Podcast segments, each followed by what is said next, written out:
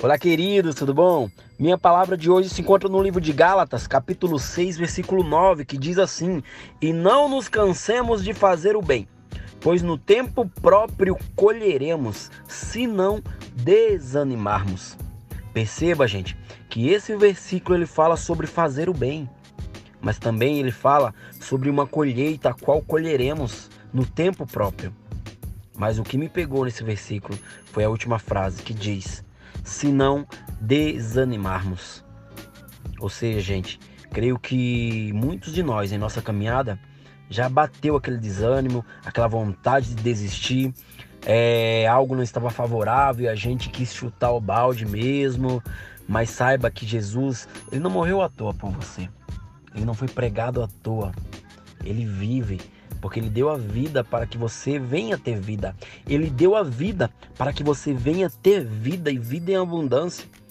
Mas por que o desânimo bate, gente? Por quê?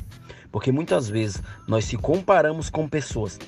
Olhamos para aquelas pessoas e vemos que elas estão prosperando e nós não.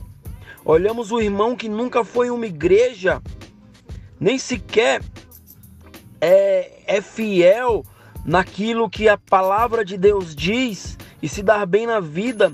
E nós ralando todo dia, levantando cedo, correndo atrás, dando dízimo, ajudando pessoas e etc.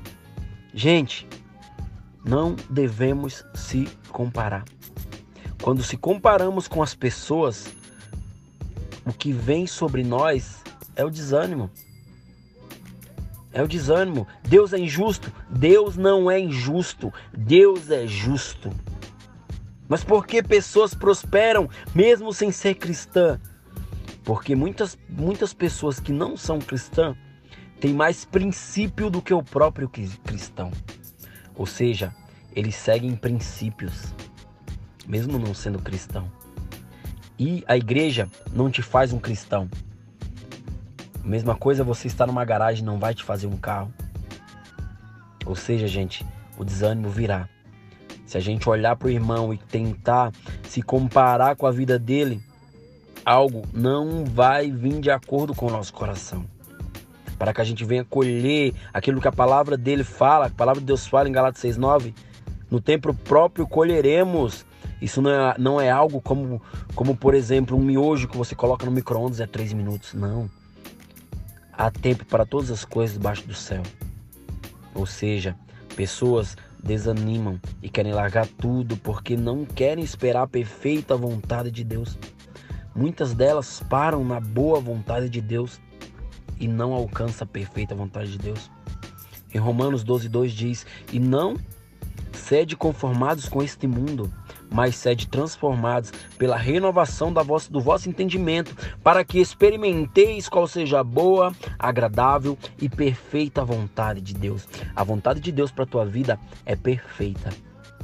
Por isso que eu falo para você, não se canse de fazer o bem, porque no tempo próprio você vai colher. Mas se você não desanimar. Amém?